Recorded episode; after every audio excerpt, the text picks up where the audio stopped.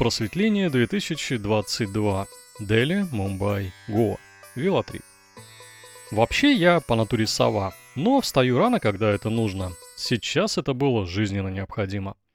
Восход э, в 6.45, жара наступает в полдвенадцатого, солнце садится в полседьмого. Вот и расклад пути. 100 километров в день. Проснулся по будильнику в 6 часов и одну минуту. Двигаю одной ногой, другой, тело меня слушается. Встал, не падаю. Значит, ехать можно, хоть первый день меня и напряг. Вчера получилось около 120 километров по жаре. На улице еще темно, но солнце встает очень резво, тропики. Осматриваю обстановку, печенье не погрызено, вещи не обкаканы. Хорошо сработал Парфенов, буду знать. 15 минут на сборы, велик стоит на своем месте во дворе, постиранное белье почти высохло на веревке. В отеле все спят. Выезжаю сумрачно, но уже светает. На улице вообще никого. Сегодня мне нужно проехать очередную сотню, так и за пять дней доеду до Гоа. А там уже релакс. Ну да, ну да, это ты еще доедь. По дороге начинается красота. Чем дальше от цивилизации большого города, тем ее больше. Вот красивейший мост, узкая асфальтовая дорога, поля, расчерченные посадками неких культур. Состояние у меня неплохое, только вчера что-то попало в левый глаз, нижнее веко опухло, но вижу нормально. Если что, поеду к доктору. Через пару часов остановился в городке Шриватхам. Тут на меня уже пялятся местные, диковинка. Спрашиваю, где раздобыть кофе, воду, показывают и угощают индусской сигаретой. Отдыхаю на лавке неработающей торговой лавки. Солнце встало, но пока еще не жарит. Достаточно комфортная температура, плюс 28. Вот так бы всю дорогу. Но нет, через два часа начнется пекло. Еду по глубинке, справа красивые водонапорные башни давнего года постройки.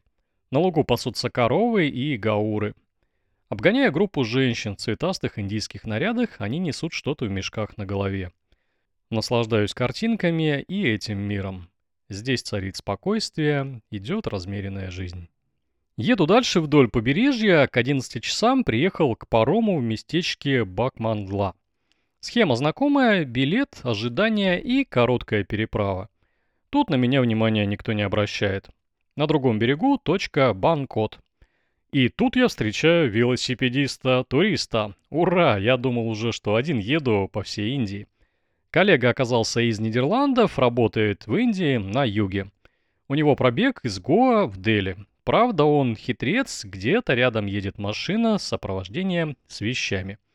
Ну да ладно, у каждого свой путь, я тоже не прям жестко автономный турист. Пять минут общения, расстались довольные друг другом. Залезаю на мелкую горку, надо бы пополнить запас воды и чем-нибудь охладиться. Лавочек тут много, беру воду и местную газировку. Кстати, в Индии антагонист напитка Pepsi называется Thumbs Up и выпускается фирмой Coca-Cola с 1977 года. На вкус как Pepsi, освежает, охлаждает, ну, если вам не нравится газировка, то не пейте. Фотографирую прекрасный залив, который я преодолел на пароме, и дальше в путь. Указатели продублированы на английском, спасибо огромное, индусы. И ближе всего город Мандагат, там бы вот встать, э, но до него всего 9 километров, а мне проехать еще надо около 50. Тогда, пожалуй, Чеплун, 90 километров. Многовато, хотя, может быть, и получится. Жара лютая абсолютная, 39 градусов. И черт побери, это правда так и есть, а по ощущениям вообще плюс 41. Еще один градус, и я буду ехать в температуре своего возраста. Часто останавливаюсь и думаю, ну, надо стопиться уж точно. Невозможное дело. Если я буду дальше ехать, то просто сгорю. На очередном привале отдыхаю на автобусной остановке. Приезжает мужик на мотороллере, тоже отдохнуть. Разговорились. Он учитель из школы для слепых детей. Рассказал про свою деятельность, показал фото учеников, э, хорошо поговорили и уехал. Через 10 минут пришел другой мужик, на вид типичный крестьянин. На хорошем английском спросил, откуда, куда, посоветовал мне ехать в Мандагат.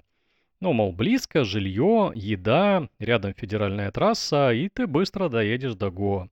Спасибо, товарищ. Хорошо, решено. Еду в Мандагат. Рукой подать. Подъем, правда, такой бесячий. Но вот уже граница города. Залпом выпиваю пол-литра мангового напитка из ближайшей лавочки. Фуф, мне уже легче. Время, кстати, только 5, значит, заселяюсь, что-нибудь ем и там дальше как пойдет. На карте здесь три гостиницы, главная в центре. Ставлю велик у входа, захожу, а там никого. Пустой отель. Ладно, еду во второй, это вообще какая-то вилла.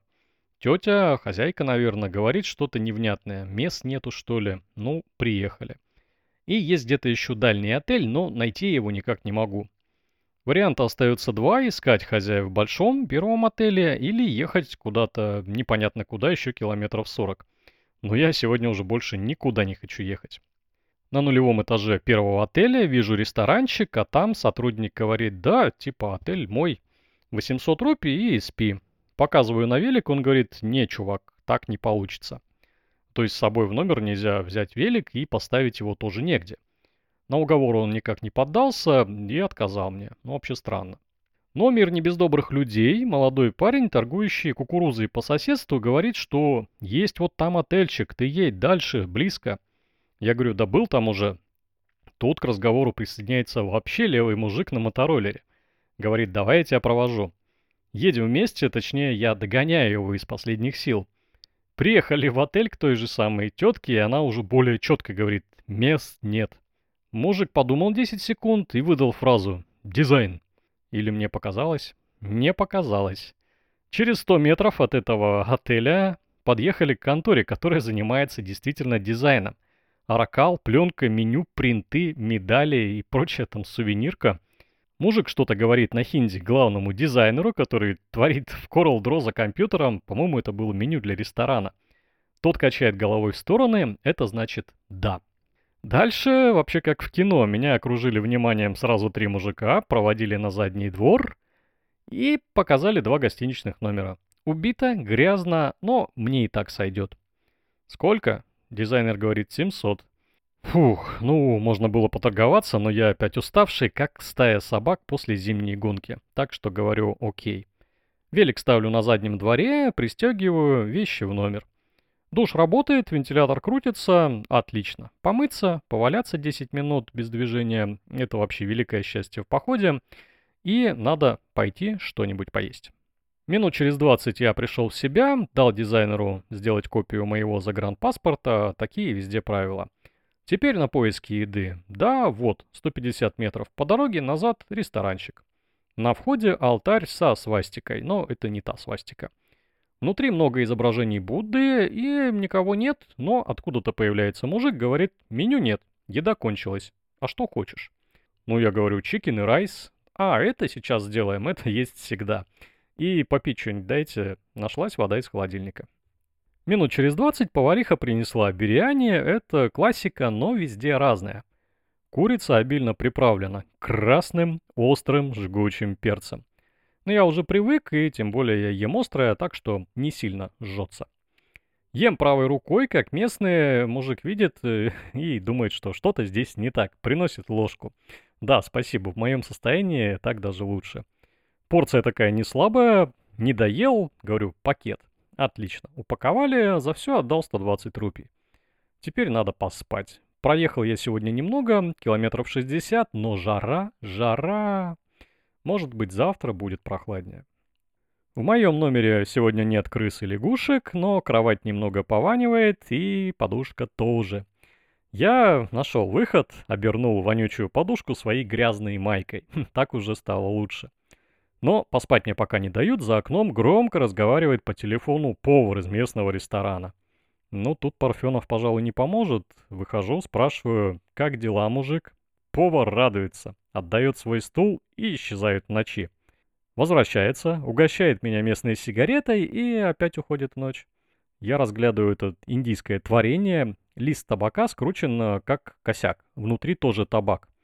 Пробую на вкус, я когда-то курил, ну, не совсем прям плохо, но отличается от сигарет вообще радикально.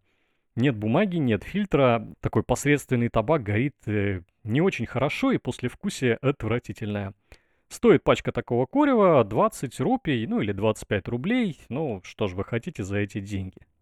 На этой ноте окончательно иду спать, никто меня не тревожит, вставать опять в 6 утра. Может быть, по федералке получится проехать быстрее.